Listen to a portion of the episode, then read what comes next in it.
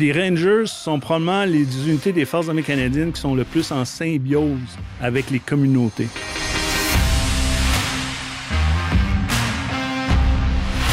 Salut, ici Captain Adam Horton avec le balado de l'armée canadienne. Les Rangers canadiens font une partie importante de la réserve de l'armée canadienne. Il y en a plus de 5000 et ils jouent un grand rôle dans les opérations domestiques, la recherche et sauvetage, l'entraînement de survie, la liste continue. Cette année marque leur 75e anniversaire et on va parler de où ce qui était, où ce qu'ils sont en ce moment et le rôle qu'ils jouent dans l'équipe de l'armée canadienne. Avec nous de Québec, on a le lieutenant-colonel Benoît Mainville, commandant du deuxième groupe de patrouille des Rangers canadiens. Bienvenue au balado, monsieur. Bonjour. Donc, qu'est-ce que les Rangers canadiens peuvent faire pour l'armée canadienne que l'armée ne peut pas faire pour elle-même? D'abord, les Rangers canadiens sont essentiellement une présence des forces armées canadiennes en régions isolées, éloignées et côtiers. Ils sont au sein des communautés, sont dans plus de 200 communautés éloignées du Canada. Et leur mission est un peu euh, des patrouilles légèrement équipées, mobiles, euh, prêtes à répondre aux besoins des forces armées canadiennes. Quand on les emploie, qu'est-ce qu'ils font? Bien, les Rangers sont là pour répondre à nos besoins en termes de soit d'opération nationale, soit d'assistance aux forces armées canadiennes. Lorsqu'on déploie, exemple, des forces conventionnelles du Sud en région arctique, les Rangers ont une connaissance du territoire, une connaissance euh, de l'environnement et du climat.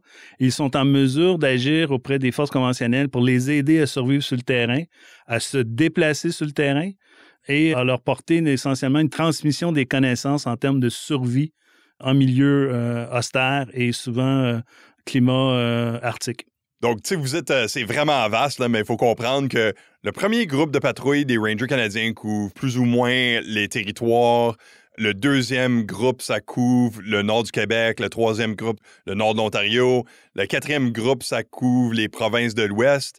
Puis le cinquième groupe, c'est plus ou moins les maritimes. Donc, c'est vraiment énorme comme territoire. Juste au niveau du deuxième groupe de patrouille, on couvre 70% du territoire du Québec.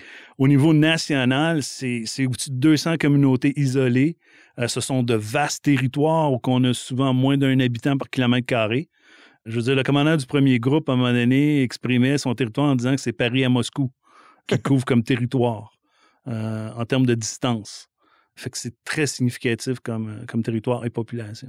Est-ce que vous donnez un exemple de peut-être une opération qui ont fait partie d'eux récemment? Hop Laser, qui était essentiellement la réponse des forces canadiennes à la pandémie.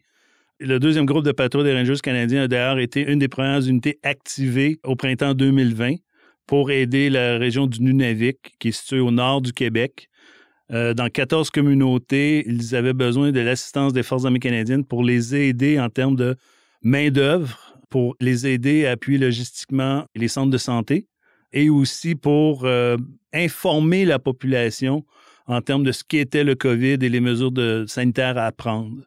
Euh, ils ont aussi allé sur les, ce qu'on appelle aller sur la banquise, mais aller sur le territoire euh, faire des programmes de formation à distance dans les milieux de, pêche, de chasse où la population, des fois, se, situe.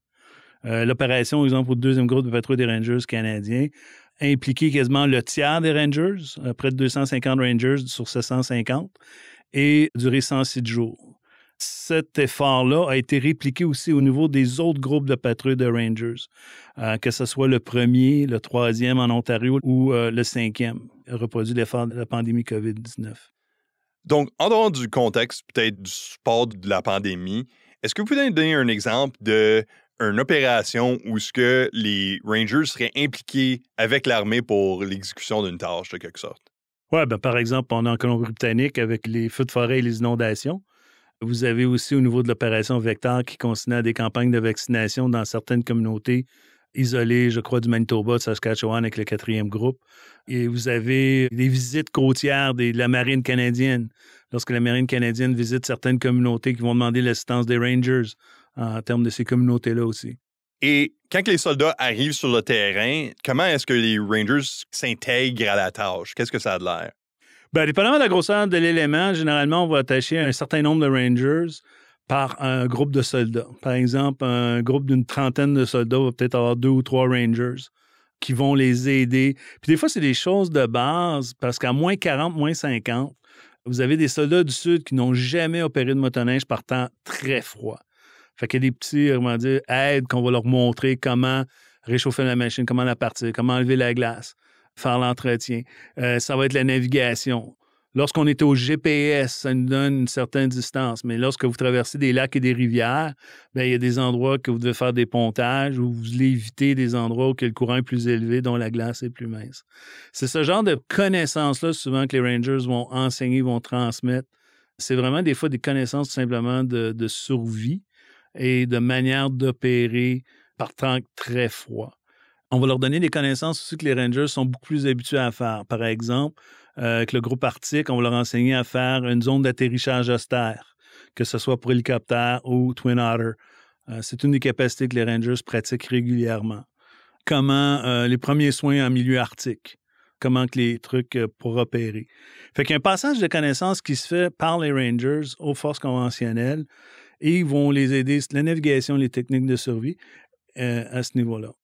C'est quoi le mécanisme comme Mettons que les forces ont besoin de communiquer avec des Rangers puis s'intégrer dans une tâche, de quelque sorte. Comment est-ce que l'armée communique avec les Rangers sur les lieux? Si on part de la base, au sein d'une communauté, vous avez une patrouille de Rangers canadiens qui est autour de 32 personnes et c'est normalement constitué d'un détachement de deux personnes et de trois sections de 10, qui, elle, est reliée à un QG, quartier général d'un groupe de patrouilles de Rangers canadiens chaque groupe de patrouilles de Rangers canadiens va avoir entre 30 à 60 patrouilles. Chaque groupe de patrouilles répond à la division qui est généralement régionale. Fait que la chaîne de commandement de l'armée, qu'on parle du commandant de l'armée au commandant de division, au commandant de patrouille des Rangers canadiens, au sergent de patrouille, c'est vraiment cette chaîne de commandement-là qui est intégrée au sein de l'armée. Lorsqu'il a une demande d'assistance ou une demande d'opération, c'est généralement le commandant euh, des opérations interarmées canadiennes qui va déléguer son autorité au commandant des forces opérationnelles interarmées régionales, qui lui va chapeauter au niveau tactique l'opération, que ce soit les Rangers ou que ce soit les Rangers appuyés par une force extérieure ou vice-versa. Fait qu'on est toujours dans la chaîne de commandement militaire. Et même lorsqu'on fait une opération en assistance aux autorités civiles comme Hop Laser, ben, c'est la chaîne de commandement militaire qui exerce cette autorité-là. Et des fois, on va déléguer un officier de liaison sur le terrain pour s'assurer que les Rangers sont toujours maintenus au sein d'un commandement militaire. Et quand ça vient s'intégrer aux forces armées canadiennes euh, dans le contexte d'une opération euh, de, de recherche et sauvetage, qu'est-ce que ça a de l'air? Non, je vous dirais que la majorité des opérations de recherche et sauvetage qu'on fait, ce sont des opérations de recherche et sauvetage au sol, en appui aux corps policiers qui ont cette responsabilité-là. Souvent, ce qu'il arrive en région isolée, on va avoir un corps policier comme la SGRC ou la Sûreté du Québec qui n'ont pas nécessairement la capacité d'aller en territoire austère et ils vont faire une demande d'assistance aux forces armées canadiennes et c'est les Rangers qui sont déjà dans la communauté qui vont souvent répondre à l'appel, des fois en quelques minutes. Et même, j'ai vu qu'ils avaient ramené l'individu dans la communauté avant même que la chaîne de commandement avait complètement fini la paperasse. Euh, fait qu'on parle d'un temps de réaction extrêmement rapide de quelques minutes à quelques heures. Fait que la majorité du temps, la patrouille ou deux patrouilles vont aller ramener l'individu à la communauté sain et sauf. Il arrive parfois que la demande soit en appui à un élément des forces armées canadiennes, comme par exemple Greenwood ou Trenton, qui ont reçu une demande d'assistance et ils demandent des éléments terrestres pour les assister. Euh, fait qu'à ce moment-là, on a une coordination air-sol qui s'effectue. On a aussi des recherches qui se font en, je dirais pas maritime, parce que les Rangers opèrent à distance des berges, mais par exemple, euh, en assistance à un canoïste qui est disparu sous Saint-Laurent. Fait que vous allez avoir la garde côtière et des rangers qui vont être déployés pour faire la recherche côtière et la garde côtière va faire la recherche sur le Saint-Laurent. Fait qu'il y a plusieurs types d'opérations de recherche et sauvetage. La majorité sont au sol en appui un corps policier. C'est intéressant, vous faites mention euh, du fleuve Saint-Laurent parce que on croirait peut-être que c'est il opère plus dans le nord, mais en fait, ça couvre aussi euh, ce que je dirais le sud, entre guillemets. Oui, exact, exact. Je vous dirais, le, deux tiers des patrouilles de Rangers, en fait, sont en bas du 60e parallèle. Et vous en avez, exemple, sur l'île de Vancouver, il y a des patrouilles de Rangers. Et au Québec, vous avez sur la base Côte-Nord, vous avez au Labrador, vous avez des patrouilles de Rangers qui sont pas nécessairement en milieu arctique, mais plus en subarctique. Et ce qu'il pourrait dire, les qualifie, c'est vraiment cette notion de région isolée, éloignée, euh, souvent sans accès routier, avec très peu d'infrastructures, très peu de ressources fédérales ou provinciales disponibles. Sais, moi, quand je pense à des Rangers, je pense au Seigneur des Anneaux, où ce que le Ranger, c'est vraiment un expert dans le territoire dans lequel qui opère. Ils connaissent sa communauté, ils savent où aller ou pas aller, les parcours qui sont peut-être un peu plus euh, navigables, d'autres, les parcours où ce que tu passes juste pas par là parce qu'il y a un danger. Fait que c'est plus ou moins ça qu'ils font pour nous aussi.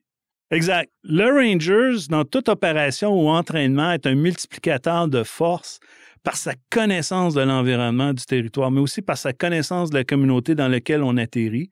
Et aussi, la plupart des rangers sont des leaders au sein de leur communauté. Donc, souvent, comme à Plaza, durant la pandémie, ben, le chef de Kawashikamak, qui est un escapé, est aussi un ranger. Fait qu'il est là comme autorité civile, mais aussi comme commandant de patrouille.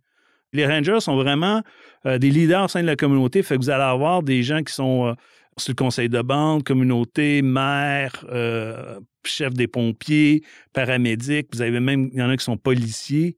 Fait que la connaissance de la communauté est encore plus que juste la communauté, mais comment elle fonctionne, la communauté. Les dynamiques au sein de la communauté sont extrêmement importantes aussi. Quelle sorte d'entraînement est-ce que les Rangers reçoivent dans le contexte de leur emploi? Présentement, les Rangers sont considérés entraînés lors de l'enrôlement depuis quelques années, je vous dirais depuis 2017-2018, on leur donne un endoctrinement élémentaire euh, qui est essentiellement un petit cours de sept jours qui est une prise d'introduction, une introduction aux forces armées canadiennes. Fait qu'on va parler, exemple, le maniement de la C-19, on va parler de la navigation, la reconnaissance des grades, vraiment un cours de base très, très condensé. Ce n'est pas une formation obligatoire, c'est une formation volontaire lorsque la deuxième formation qu'il leur a offerte, c'est pour le cours de leadership de patrouille Rangers canadiens, qui est offerte aux sergents de patrouille afin de leur donner un petit peu de connaissances en termes de comment planifier une activité, comment la coordonner, l'exécuter, euh, comment écrire des ordres, comment écrire un ordre d'avertissement, un ordre. C'est vraiment des connaissances de leadership et euh, en termes de sergent de section un peu, là, de base. Donc, comment que les Rangers ont été conçus? Ben, c'est né en première, durant la Deuxième Guerre mondiale sur la côte Pacifique. C'était les Pacific Coast Militia Rangers euh, qui ont été fondés en raison de la menace japonaise durant la Deuxième Guerre mondiale. Fait qu'ils ont existé jusqu'en 1945. À la fin de la guerre, ils ont été euh, démobilisés. Puis, devant la menace soviétique à l'époque, qu'ils représentaient au nord, en 1947, le 23 mai 1947, on a reconstitué le corps des Rangers à l'époque. Et au cours des années, le corps des Rangers, qui a commencé principalement au nord, avec le premier groupe, et s'est réparti en cinq groupes. Euh, dans le milieu des années 90, il y a eu la constitution des cinq groupes Rangers. Et c'est ça qu'on célèbre cette année, le 115e de Rangers, 1947-2022. Pour une unité euh, militaire, un anniversaire important est généralement marqué par des événements spéciaux. Qu'est-ce qu'on fait pour le 75e des euh, Rangers canadiens? En premier lieu, le 75e de Rangers va du 1er avril 2022 au 31 mars 2023. Dans les activités qui sont au programme, on a d'abord l'annonce au Parlement, comme quoi que euh, c'est l'année des Rangers. Euh, nous avons aussi au programme le rendez-vous des Rangers sous la tutelle de son Excellence le gouverneur général, qui va présider une parade qui regroupe essentiellement les cinq groupes de patrouilles de Rangers ainsi que de nombreux dignitaires. Au cours de l'année des Rangers, nous avons au programme la course de l'armée et qui a une thématique Rangers. Nous avons de nombreuses activités, compétitions de tir et autres. Nous avons des activités aussi au niveau des GPRC, comme par exemple le deuxième groupe de patrouille des Rangers canadiens vient de publier récemment son histoire des Rangers canadiens. Et euh, l'élément clé, l'élément qui vraiment va et de l'avant, il y a aussi la reconstitution du corps canadien des Rangers canadiens où que le corps a été créé en 1947, n'a jamais été vraiment dissous, mais a comme été un peu laissé euh, de côté suite aux années 60. Et là, le commandant de l'armée réinstaure le corps des Rangers avec sa marche euh, de corps, avec ses symboles, des drapeaux, des pennants euh, du corps des Rangers. Donc, il y a pas mal de choses qui se passent. Oui, beaucoup. Ça va être une grosse année. Et en fait, ça va être deux grosses années parce que l'année prochaine, c'est le 25e des Rangers juniors canadiens. Euh, donc, cette année, 75e des Rangers. L'année prochaine, c'est le 25e. Et aussi, je dois mentionner que cette année, c'est aussi le 25e du deuxième groupe de patrouille des Rangers canadiens. Euh, fait que ça fait deux grosses années. En parlant des Rangers juniors, je connais pas grand-chose. Vous pouvez peut-être nous expliquer un petit peu plus c'est quoi? Les Rangers juniors, c'est né dans le milieu des années 90 au Québec. Les Rangers juniors, c'est un programme 12 à 18 ans. C'est un programme jeunesse structuré qui est apporté dans les communautés isolées il y a principalement trois éléments clés. Le premier, c'est ce qu'on appelle les habiletés de vie, qui sont le sport, la santé, la nourriture, des habiletés de vie. Le deuxième aspect, c'est vraiment ce qu'on appelle les habiletés de rangers. Et on s'imagine en région éloignée, ben, c'est l'amènement des armes, la chasse, euh, c'est aussi euh, les premiers soins, c'est la navigation. C'est des habiletés de base pour survivre en milieu austère. Et le troisième, c'est les habiletés traditionnelles.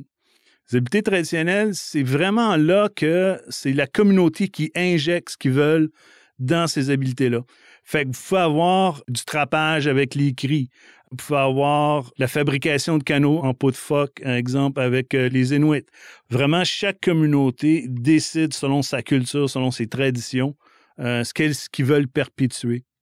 Et je vous dirais, au niveau euh, des Rangers juniors, c'est probablement l'aspect qui était le plus important on devient une courroie de transmission de connaissances ancestrales ou traditionnelles ou qu'on on devient un carrefour entre les aînés et les jeunes. Et on facilite ce contact-là où que les aînés sont mis, ils ont ce partage de connaissances-là. L'autre élément que j'aimerais beaucoup ajouter au niveau du programme junior, c'est les deux effets principaux qu'ils ont sur les jeunes. Le premier, c'est l'assiduité scolaire. Euh, dans beaucoup de nos communautés, euh, éloignés, on a des difficultés des fois au terme d'assiduité scolaire. Est-ce qu'on réalise avec les juniors? C'est que la majorité réussissent leurs études. Ils ont un plus haut taux de graduation. Aussi, malheureusement, dans certaines communautés isolées, on a des problèmes de suicide chez les jeunes, des problèmes qui sont statistiquement plus élevés. Or, au niveau des juniors, ce qu'on voit, c'est la résilience qu'ils ont et quasiment pas de suicide chez les jeunes juniors. Fait que ces deux effets-là qui sont extrêmement bénéfiques au niveau des jeunes. Pourquoi est-ce que c'est important pour que l'armée s'intéresse à ces choses-là? En fait, ça fait partie de la mission des Rangers. Une des missions des Rangers, une des tâches des Rangers, c'est soutien à la communauté. Et les années 90, et en fait, c'est le, programme junior est né au Nunavik. C'est le gouvernement du Nunavik qui est venu puis qui a dit on aimerait ça avoir un programme jeunesse pour nos jeunes. On aimerait que vous nous aidiez à livrer un programme jeunesse. Et les gens qui étaient énormément respectés au sein des communautés, c'était les Rangers. Les Rangers, c'était des figures de leadership. Les gens voyaient les Rangers comme des exemples, des modèles au sein de leur communauté. Donc, associer le Rangers, qui est un modèle, à des jeunes qui sont en quête d'identité, devenait, je pense, un mariage naturel. Et c'est vraiment un programme des communautés encadré par les Rangers que nous, en termes de militaires, on vient juste amener un soutien administratif, logistique, on vient amener des programmes, on vient leur rendre le programme faisable et possible au sein des communautés. Est-ce que vous avez peut-être un, exemple d'une expérience que vous avez vécue personnellement avec les Rangers? C'est tellement relaxant, une expérience avec les Rangers. C'est des gens qui sont tellement terre à terre, tellement d'un côté, d'un aspect pratique, il n'y a jamais de stress avec eux. Il n'y a jamais d'angoisse, il n'y a jamais. Euh, je veux dire, à un moment donné, on, on était euh, à Salouit et il y a eu un incident qui a fait qu'il a fallu rapidement euh, se revirer de bord puis lancer une recherche et sauvetage pour aller chercher deux individus. Et on a passé toute la soirée, toute la nuit à aller chercher pour finalement comprendre qu'une des deux personnes était revenue et l'autre se cachait et est revenue plus tard. Et moi, j'étais j'étais comme excédé de dire, tu sais, hey, on a passé deux jours à aller chercher, puis il y a un des Rangers qui est venu me voir et dit, ah, c'est pas important, ils sont vivants. Pour lui, là, c'était ça l'essentiel. Les deux personnes étaient revenues. Et c'est là que tu prends un, pas vers l'arrière et tu dis, c'est vrai, la seule chose qui est importante, c'est que les deux sont revenus vivants. Le reste, pas grave. Euh, fait qu'au niveau des Rangers, je dirais, c'est, c'est mes moments relax où tant je suis capable d'aller dans le nord, retour à ce qui est vraiment important dans la vie. C'est bien. Ça avec les priorités un peu. Donc, On a parlé des Rangers au sein de la communauté, mais aussi récemment, on a fait un petit peu de travail de modernisation. On a remplacé leur carabine. Avant, c'était un Enfield. Maintenant, c'est la C-19. Est-ce qu'il y a d'autres choses qu'on est en train de faire pour peut-être moderniser les Rangers, puis euh, les apporter avec nous dans le futur? Définitivement. Je vous dirais, avec la politique de défense de 2017 et l'élément 108, qui essentiellement dirige une optimisation des Rangers canadiens, ainsi que la modernisation au niveau des forces armées canadiennes, les Rangers étant partie de l'équipe de l'armée de terre, l'équipe de la défense, on a des initiatives de modernisation. En premier lieu, c'est certain qu'il y a un besoin d'avoir un état-major. Donc, le niveau de l'armée de terre, ils vont établir le directeur des corps des Rangers et avec son élément d'état-major, va être en mesure de passer à l'examen de la politique. Le directive du commandant de l'armée, l'intention du commandant de l'armée, c'est de s'assurer que les Rangers sont structurés, sont équipés, sont entraînés, ils sont appuyés par les états-majors pour répondre aux besoins des forces armées canadiennes. Donc, tout cet effort d'analyse-là, que ce soit au niveau des politiques, au niveau des équipements, la façon que les QG sont structurés, autant en termes de géographie que d'emplacement que de structure de personnel, va être examiné au cours des deux à trois prochaines années pour arriver à mieux intégrer les Rangers dans l'équipe de l'armée de terre. Est-ce que vous avez d'autres choses que vous voulez ajouter? Oui, puis j'invite euh, autant les militaires que la communauté civile à se joindre à nous aux événements qui vont avoir lieu. Et s'ils ont l'opportunité de rencontrer des Rangers, aller de l'avant, ils vont être très heureux. Euh, beaucoup de Rangers sont un peu timides. comment dire? Ils ont une nature des fois un peu euh, timide et très humble. Allez au-devant et écoutez leurs histoires. Ils ont beaucoup à raconter et ils ont beaucoup à apporter aux forces canadiennes. Remerciez vos Rangers. Merci. Ouais, merci d'avoir participé, monsieur. J'apprécie vraiment ça. Ben, c'est moi qui vous remercie. Ça, c'était le lieutenant-colonel Benoît Mainville, commandant du deuxième groupe de patrouille des Rangers canadiens. Si vous voulez en savoir plus au sujet des Rangers canadiens, on a un lien dans les notes du balado, plein d'informations. Je vous encourage à checker ça. Moi, je suis Captain Adam Horton pour le balado de l'armée canadienne. Prenez soin de vous.